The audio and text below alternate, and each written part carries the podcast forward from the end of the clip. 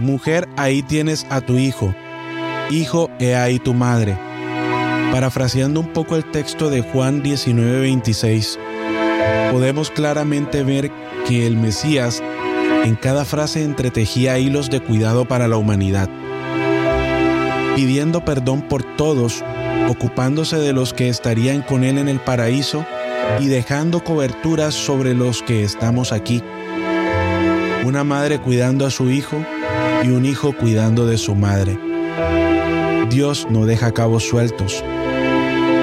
Gracias te damos porque siempre tienes cuidado de nosotros.